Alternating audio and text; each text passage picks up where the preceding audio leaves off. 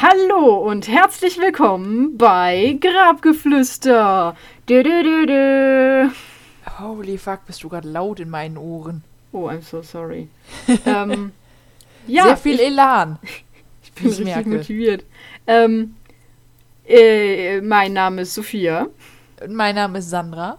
und zusammen sind wir ein True Crime Podcast der Krempelkisten Corporation GmbH Co. KG und so weiter. Das heißt, wenn ihr uns schreiben wollt oder immer erfahren wollt, wann die nächste Folge rauskommt, dann schaut einfach mal bei unserem Instagram-Account Krempelkiste vorbei. Hier reden wir aber natürlich nicht über Instagram oder über Kisten. Nein, hier geht es um wahre Verbrechen rund um die Welt. Wir reden über grausame, interessante, aber auch abscheuliche Fälle, bei denen wir sowohl auf die TäterInnen und die Tat an sich eingehen, aber auch auf die Opfer und Hintergrundinformationen beleuchten, die man so vielleicht noch nicht gehört hat.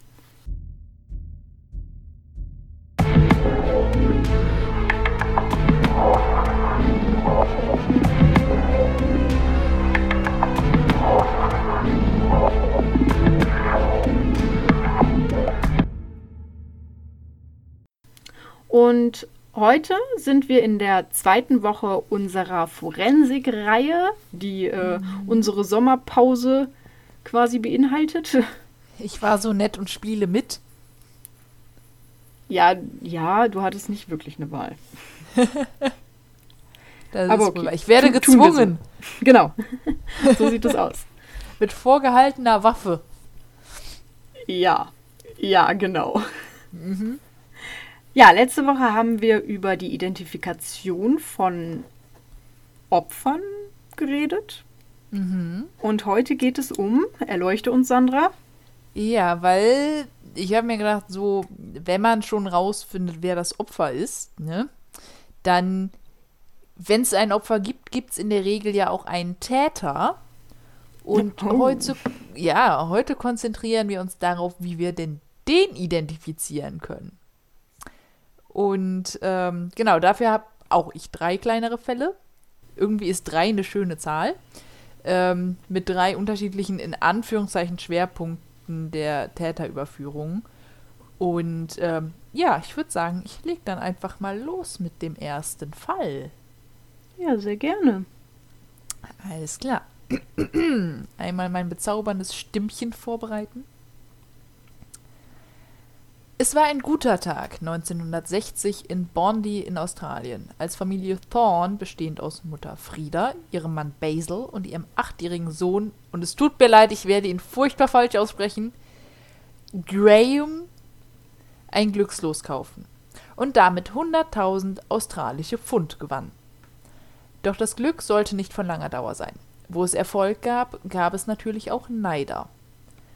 Mit dem gewonnenen Geld konnte die Familie es sich leisten, ihren Sohn auf das Scots College, einer angesehenen Privatschule, zu schicken. Und jeden Morgen lief Graham vom Haus der Familie zur nächsten Straße, um dort von der Mutter zweier Mitschüler eingesammelt zu werden. Bis er am 7. Juli 1960 plötzlich verschwand. Die Eltern meldeten das Verschwinden ihres Sohnes natürlich sofort der Polizei, und noch während der Beamte Larry O'Shea bei ihnen zu Hause war, klingelte das Telefon. Ein Mann mit starkem osteuropäischem Akzent teilte den Eltern mit, dass er Graham entführt habe und verlangte ein Lösegeld von 25.000 australischen Pfund. Damit wurde Graham das erste Opfer einer Kindesentführung mit Lösegeldforderung in der australischen Geschichte. Yay, das ist eine Auszeichnung, die man haben möchte. Ja. Der Mann würde später wieder anrufen, um die Details für die Übergabe durchzugeben, doch dieser Anruf kam nie zustande. Dafür fand man entlang der Autobahn nach Seaford die Schultasche, Lunchbox, den Mantel und die Mathebücher des Jungen. Die Leiche selbst wurde jedoch erst einen Monat später gefunden, nachdem Kinder, die auf einem leeren Grundstück unter einem Felsvorsprung versteckt, ein Bündel fanden. Eine Decke, in die die Leiche Grahams eingewickelt war. Er trug noch seine Schuluniform, war an Händen und Füßen gefesselt und stranguliert und erschlagen worden. Quasi zeitgleich mit dem Fund der Leiche meldeten sich die Nachbarn der Thorns und teilten der Polizei mit, sie hätten einen blauen 1955er Ford Custom Line in der Nähe der Straße gesehen, zu der Graham immer gegangen war. Ebenso erreichte sie eine Zeugenaussage aus einem benachbarten Randbezirk, in der angegeben wurde, dass es in dieser Nachbarschaft einen Mann gab, der ebenso einen Wagen besaß, jedoch zurzeit abgereist sei. Ebenso sei er ungarischer Abstammung und hatte einen starken Akzent. So führte die Spur zu Stephen Bradley. Während Polizisten ihn auf seiner Arbeit verhörten, sagte er jedoch stur und fest aus, er wüsste nichts von einer Entführung.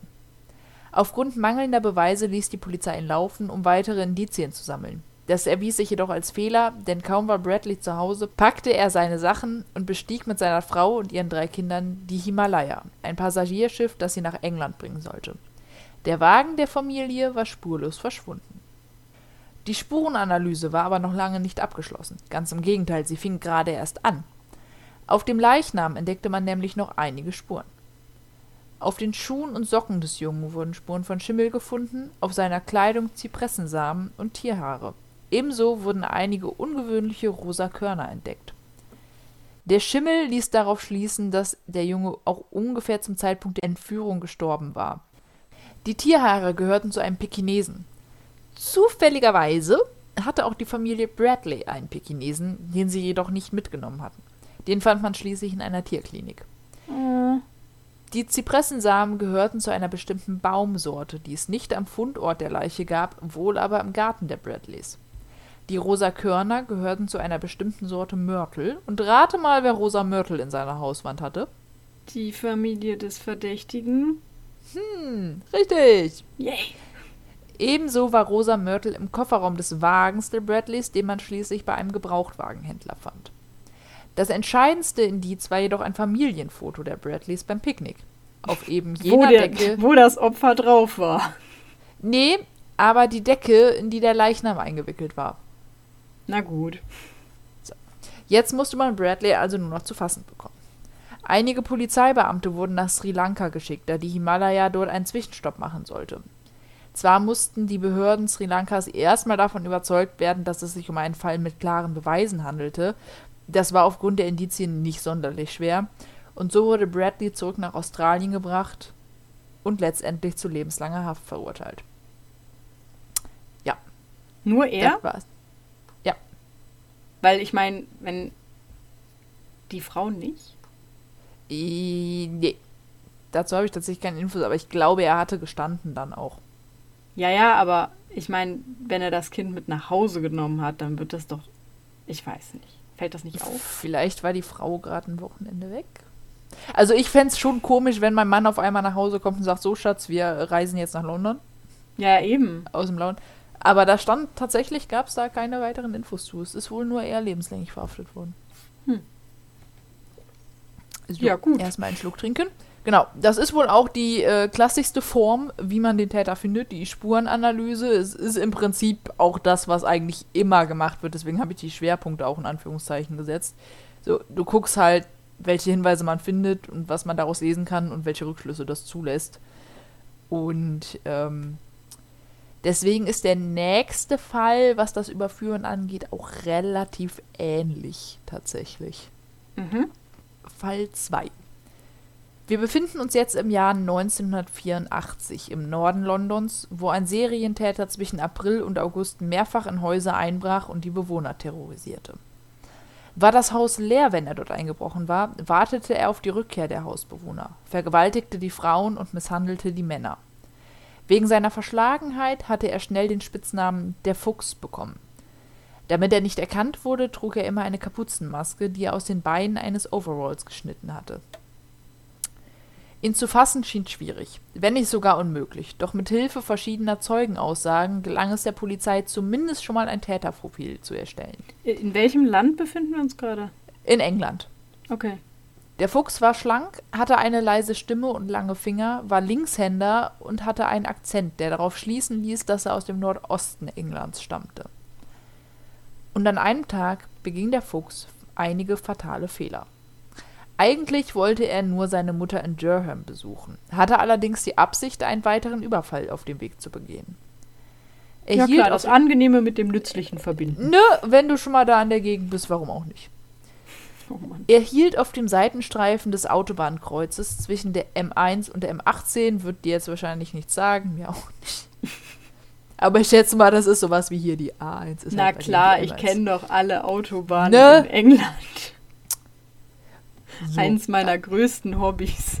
Auf jeden Fall hielt er da auf einem Seitenstreifen, setzte den Wagen noch ein kleines Stück zurück, striff dabei jedoch ein kleines Gebüsch und lief dann über die Felder nach, und ich entschuldige mich wieder, aber englische Städte haben teilweise Namen, wo du dir auch nur denkst, warum?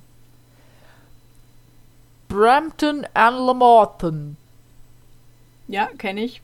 glaube ich. Hm. Ja, ja. Es, das ist ein kleines Dorf in der Grafschaft Durham. Ja, ich wollte es gerade sagen. Ne? Weißt du Bescheid? Bei der Durham Cathedral. Genau, genau. So. Dort brach er in ein Haus ein, überwältigte das schlafende Ehepaar, fesselte den Mann und vergewaltigte die Frau.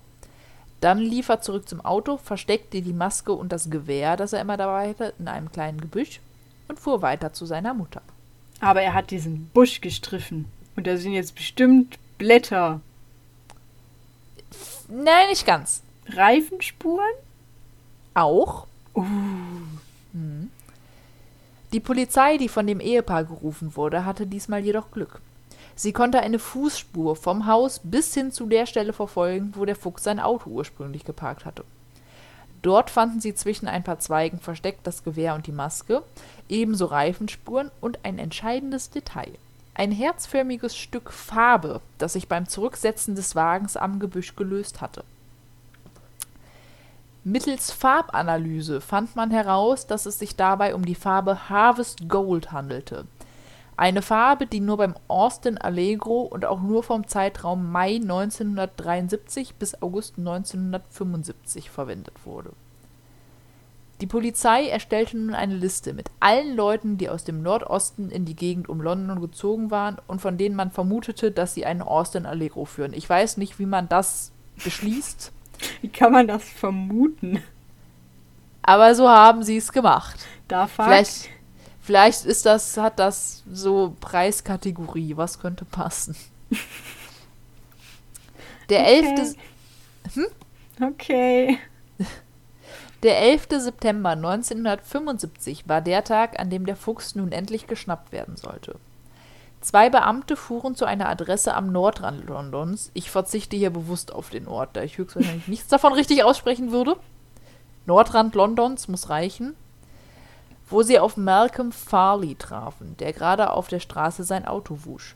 Ein Austin Allegro in der Farbe Harvest Gold. Dö, dö, dö. Dö, dö, dün. Bei der Befragung bemerken die Beamten einen nordöstlichen Akzent und auf die Bitte, seine Armbanduhr auszuziehen, stellte man fest, dass Farley Linkshänder war. Ebenso wie der Fuchs. Abgesehen davon hatte der Wagen Kratzer auf etwa der Höhe, wo im Gebüsch die Farbe gefunden war. Und in Farleys Wohnung fand man ein Overall aus demselben Material, aus dem auch die Maske war. Farley gestand seine Taten und wurde am 26.02.85 zu sechsmal lebenslanger Haft verurteilt. Das ist viel. Ja, der war auch gut unterwegs zu seiner Zeit. Auch wenn es nur, ich glaube, es waren nur vier Monate, ne? Das war innerhalb eines Jahres, ja.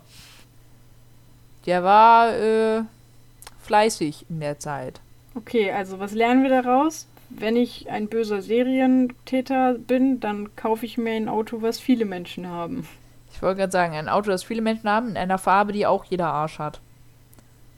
Okay, ich setze So. es auf die Liste. Mein Gott, da muss man aber auch viel beachten. Ja, ja. So, aber wie gesagt, die beiden Verfahren waren jetzt relativ ähnlich. Ne? Also hier war eben der entscheidende Hinweis die Farbanalyse des Fahrzeugs. Ist naja, aber, ja bei dem ersten Fall ging es ja eher um organisches Material Ja, und bei dem jetzt um anorganisches? ich weiß nicht, in der Fallbeschreibung stand halt drüber Farbanalyse. Ja, ich werfe hier auch einfach Ne? nur mit chemischen Begriffen Nee. um mich, von denen ich nicht Aber genau deswegen, aber weiß, es ist- was sie bedeuten. Im Prinzip, du guckst, was du hast und was du daraus lesen kannst. Jetzt gehen wir aber mal auf ein etwas spezielleres Verfahren ein. Bist du bereit für Teil 3? Sie. Gut. Das heißt ja. Das weiß ich. Ich habe noch einen Schluck getrunken. Im September 1983 und im Juli 1986 verschwanden die beiden 15-jährigen Mädchen Linda Mann und Dawn Ashworth in Narborough. Das ist auch in England. In unterschiedlichen abgelegenen Seitenstraßen fand man die beiden vergewaltigt und erdrosselt. Aufgrund der zeitlichen Distanz und der unterschiedlichen Fundorte vermutete man zunächst keine Verbindung zwischen den beiden Taten. Auch Nachforschungen in der Region und Aufrufe nach Zeugenaussagen gaben keine weiterführenden Hinweise, sodass eine Aufklärung zunächst unmöglich schien. Nach dem zweiten Vorfall wurde der Datencomputer der Polizei auf Männer mit sexuellen Vorstrafen aus der Region geprüft und eine Spur führte zu Richard Buckland, der in der Küche eines psychiatrischen Krankenhauses arbeitete. Dieser gab bei einer Befragung den Mord an Dawn Ashford zu. Die Details seiner Geschichte machten die Ermittler jedoch skeptisch.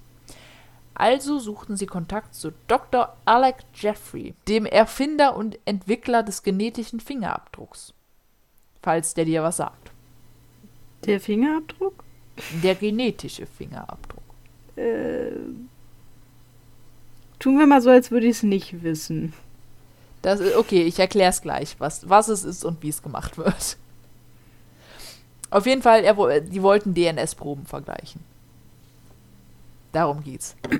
Okay. Sie schickten ihm eine Probe von Richard Buckley, um die DNS-Probe mit denen, die bei den Opfern gefunden wurde, zu vergleichen. Und es kam raus, dass Buckleys DNS zwar zu keinem der Opfer passte, die Proben, die bei den beiden Opfern gefunden wurden, jedoch übereinstimmten. Es sich hierbei also um denselben Täter handelte. Aber eben nicht um den Küchenhelfer. Nicht um Buckley, genau. Aber da, die sind ja noch davon ausgegangen, dass es zwei unterschiedliche Täter waren. Von daher hatten sie da schon mal, okay, es ist einer. Mhm. So, was konnte man jetzt tun? Im Zweifel das, was die Polizei gemacht hatte, auch wenn es hart nervig war. Sie Alle Männer testen. Richtig, sie mussten einfach die DNS-Probe eines jeden Mannes, der in Frage käme, vergleichen.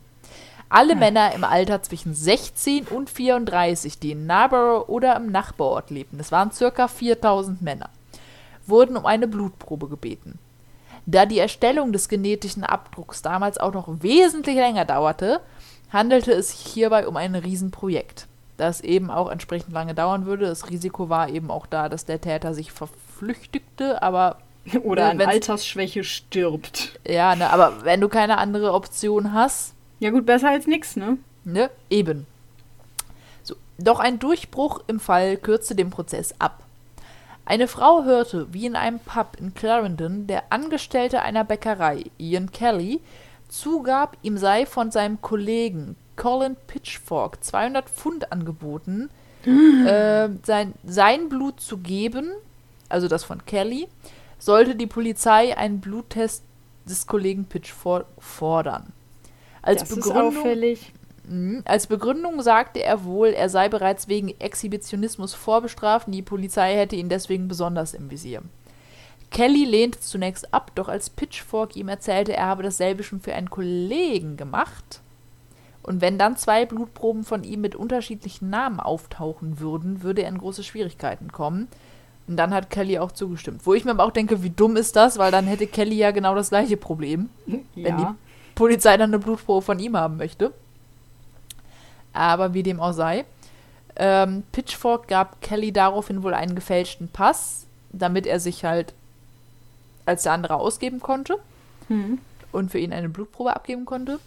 Und ähm, wie gesagt, die Frau hatte das eben mitgehört, hat zuerst auch gezögert, wusste aber auch von den sexuellen Vorstrafen von Pitchfork und hat sich deswegen bei der Polizei gemeldet. Ähm, genau, nachdem die Polizei die Information bekommen hatte, wurde Pitchfork zunächst verhaftet. Seine richtige DNS wurde abgeglichen und passte auf die DNS-Proben, die bei den Opfern gefunden wurden.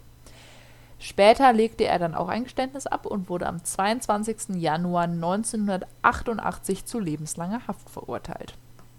So. Aber das ist auch wieder so ein Ding, ne? Wäre der irgendwie so ein komplett unbescholtener Bürger gewesen, hätte die Frau wahrscheinlich nichts gesagt. Ja, die hat sieben Wochen gewartet, bevor sie sich bei der Polizei gemeldet hat. Oh. Mhm.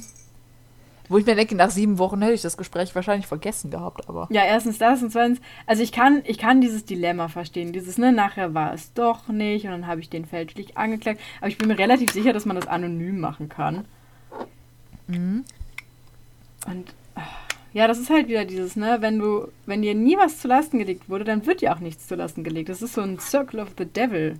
Mhm. Aber im positiven Bis Sinne dir dann dich. was zu Last gelegt wird und dann bist du der Sündenbock für alles. Ja, eben. Ja. So, das ist halt schon nicht gut. Soll ich dir noch was zum genetischen Fingerabdruck erzählen, damit du auch weißt, was, was es damit auf sich hat? Ja, bitte. Okay, es wird ein bisschen biologisch, aber das Buch hat es sehr schön für Dummies erklärt, deswegen versuche ich das jetzt auch für Dummies zu erklären. Danke. Bitte. Ich kenne ja dein Verhältnis zu Bio. Ja.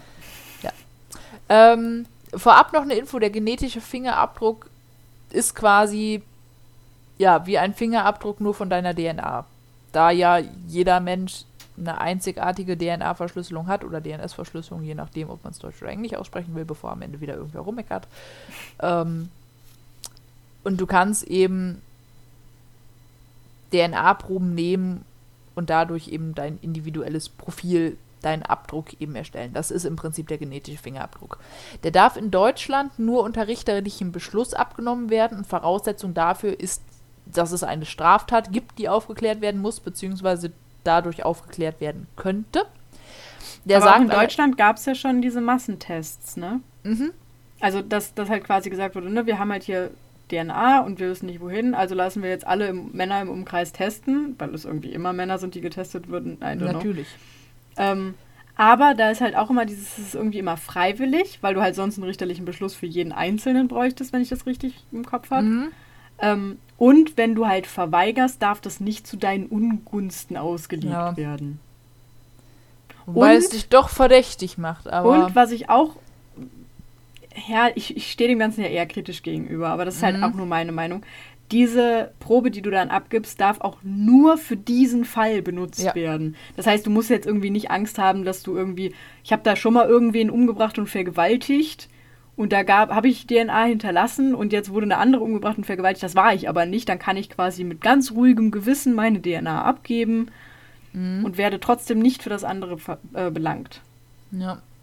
Und das finde ich zum Beispiel verwerflich.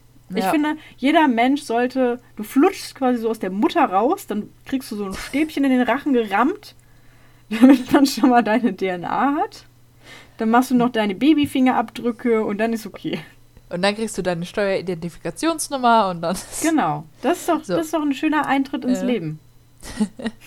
Weil man dazu sagen muss, also, was heißt dazu sagen muss, ne? Genetischer Fingerabdruck sagt eben nicht aus, also wenn du jetzt einen Fall hast und du hast da eine DNA-Probe, der sagt nicht aus, ob eine Person schuldig ist oder nicht. Der sagt nur aus, dass diese Person dann zu irgendeinem Zeitpunkt an diesem Ort oder eben mit dieser Person Kontakt hatte. Es gibt es keine zeitliche Eingrenzung, du hast halt irgendwann mal da DNA hinterlassen.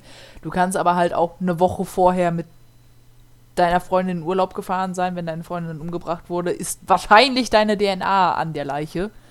Ja gut, aber ich meine, je nachdem, wo du diese DNA findest, also wenn ich jetzt zum Ja. Beispiel mit einem Kumpel oder so wegfahre und dann habe ich danach seine DNA an intimeren Stellen Mhm.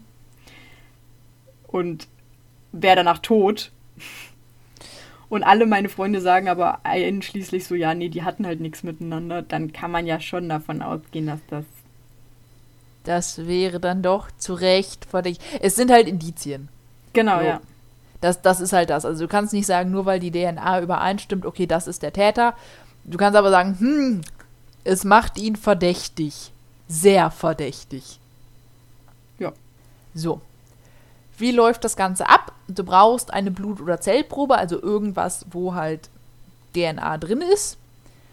Ähm, die Was wird dann was- extrahiert. Nochmal ganz kurz, ich, ich weiß das natürlich, aber für die Leute, die es nicht wissen, eine Zellprobe, ja, was genau ist das? du brauchst Zellen. Ja, gut, aber die liegen ja du jetzt nicht bei bestehst mir nur aus Zellen. Ja, aber schneiden die mir dann ein Stück Haut weg oder reicht da ein bisschen Sabber oder Auch, also du kannst Mundschleimhaut nehmen, Haare kannst du nehmen, Hautschuppen, glaube ich. okay. Also die brauchen nicht zwangsweise mein Blut. Nee, Das ist beruhigend. das dachte ich mir, dass dich das beruhigt.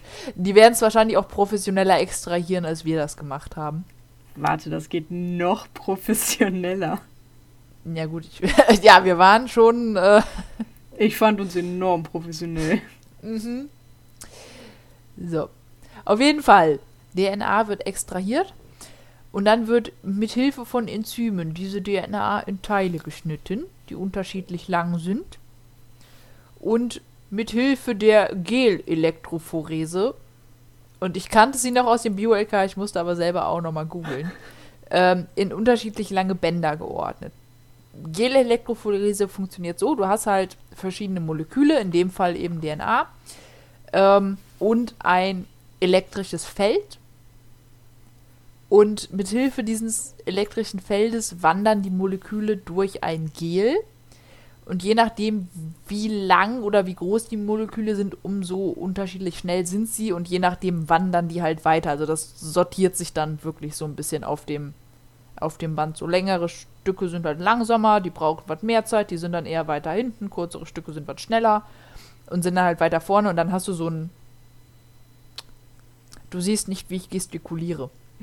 Keiner sieht, wie ich gestikuliere. Aber dann hast du halt so, ein, so eine Ordnung. Und dieses, dieses Muster, diese, diese Ordnung, die da entstanden wird, wird auf eine Nylonmembran übertragen.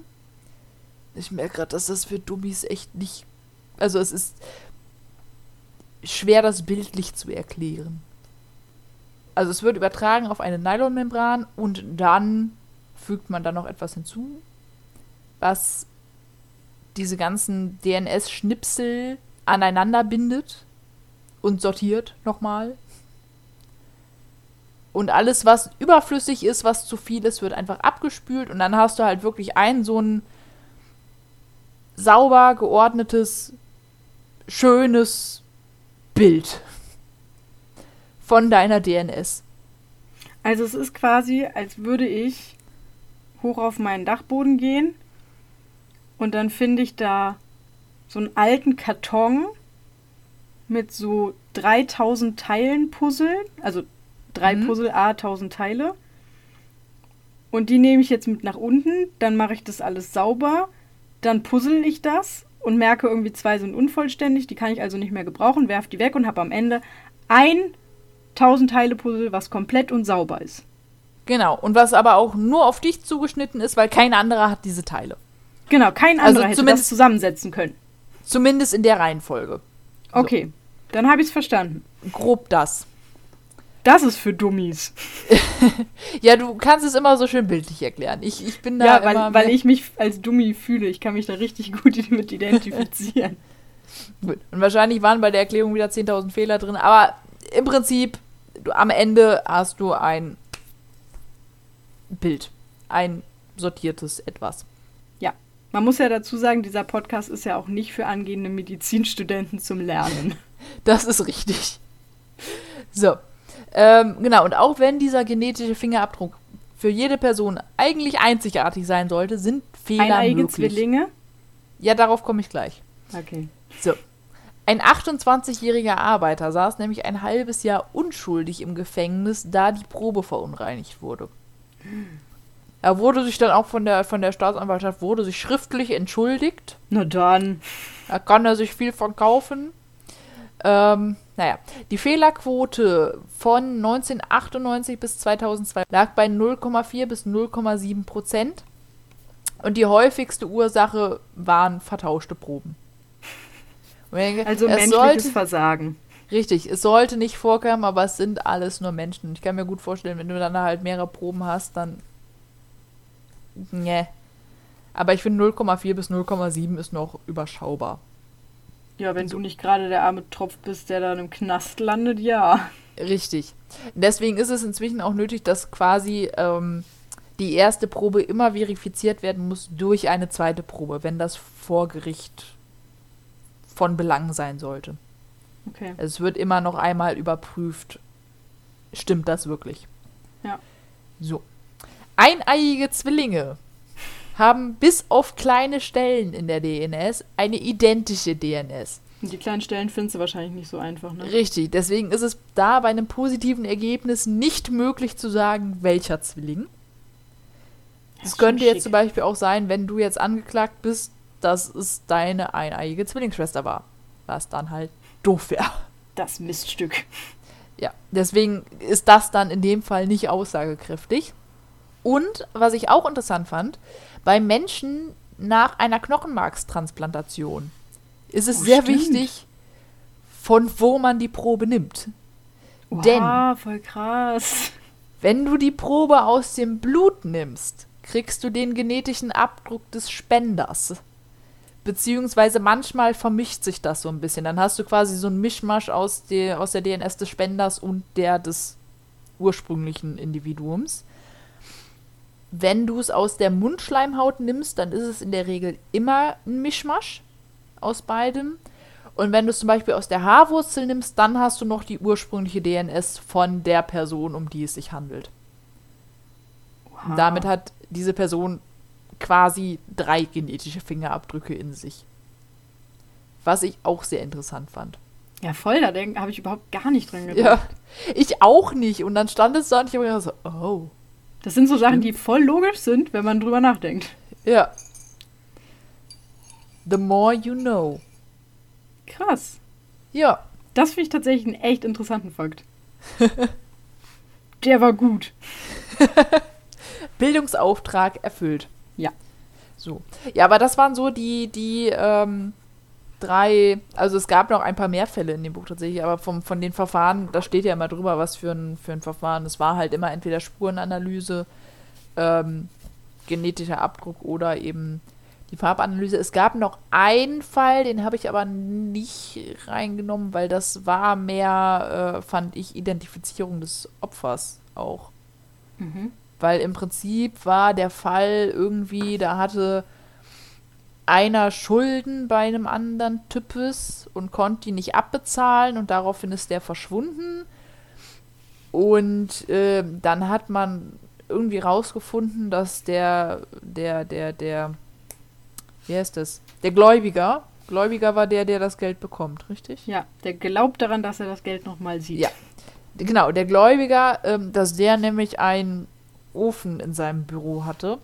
Und, Und ähm, da hat man eine Zahnprothese drin gefunden. Und dann konnte man die Zahnprothese mit den Zahnarztunterlagen des Ach, das Opfers wir ja auch abgleichen. letzten Mal, ne? Genau, und dadurch ist dann halt darauf zurückgeführt worden, dass äh, der da verbrannt wurde. Aber ich fand, das hat halt mehr mit Identifizierung des Opfers zu tun als Ja, das stimmt. Des Täters.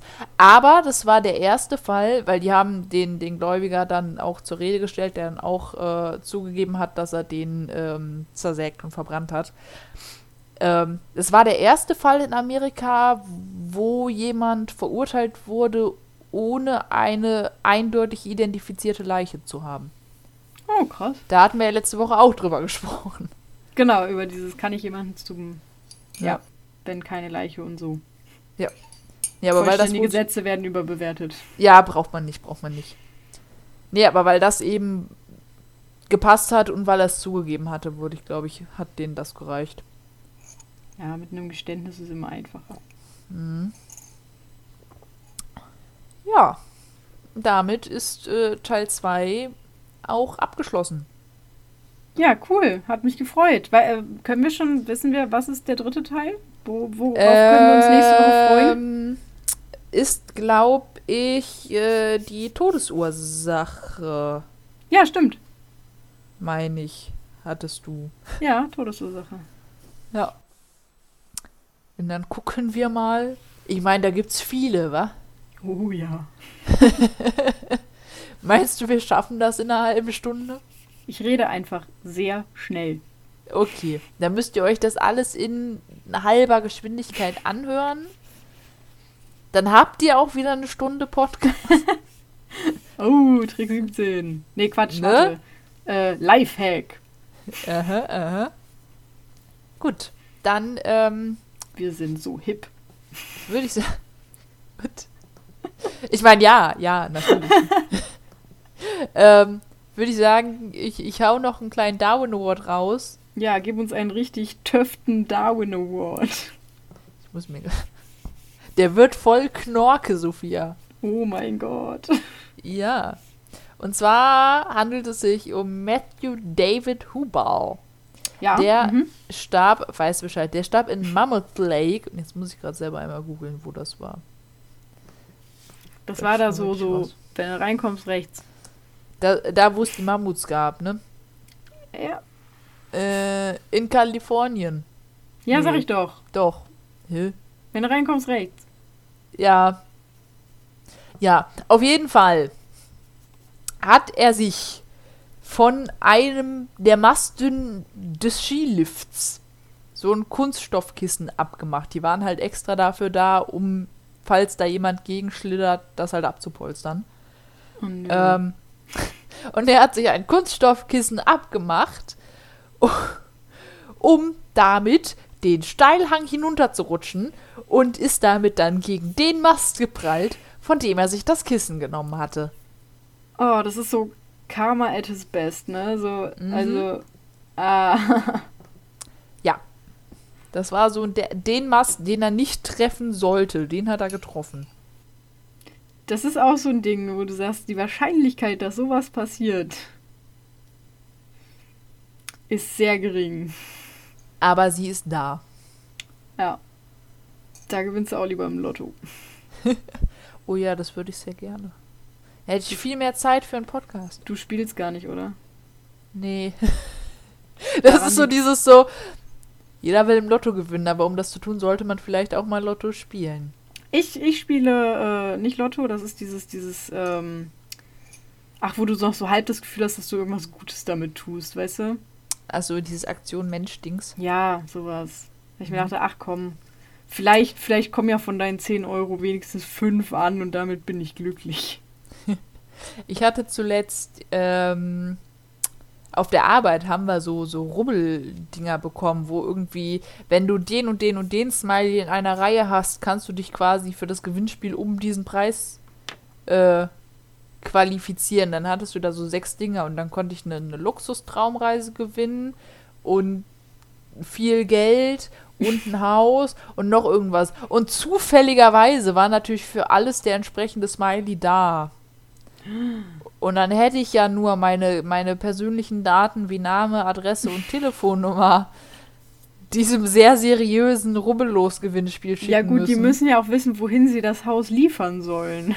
Natürlich. Oder die Yacht. Ja. Nee, deswegen. Ich habe mir gedacht, mach mal nicht. Weil ich Ja. habe es einmal gemacht. Du hättest jetzt eine Yacht haben können, ne? Ja, wahrscheinlich ist es dann zufälligerweise mal ein seriöses Angebot. Tatsächlich. Aber ich habe einmal bei so einem Gewinnspielgedöns vor ein paar Jahren gedacht, ach komm, weil das von DM war, zumindest sah es so aus. Und dann wurde ich erstmal mit Spam-Anrufen überflutet. Ah, schön. Ja. Hm. Immer wieder was Schönes. Mhm. Ja, bevor wir hier zu weit abschweifen. Mhm. Wobei, wir haben Sommerpause, scheiß drauf. Ist jetzt auch egal. Ähm, ja, möchtest du Tschüss sagen? Möchte ich Tschüss sagen? Sandra, sag doch mal Tschüss. Dann Tschüss. Mach doch mal Winke, Winke. Das sieht keiner. Nein, aber dann ähm, wünsche ich, wünschen wir einen guten Morgen, guten Mittag, guten Abend oder gute Nacht. Und bis zum nächsten Mal, wenn es wieder heißt Geratenflüster.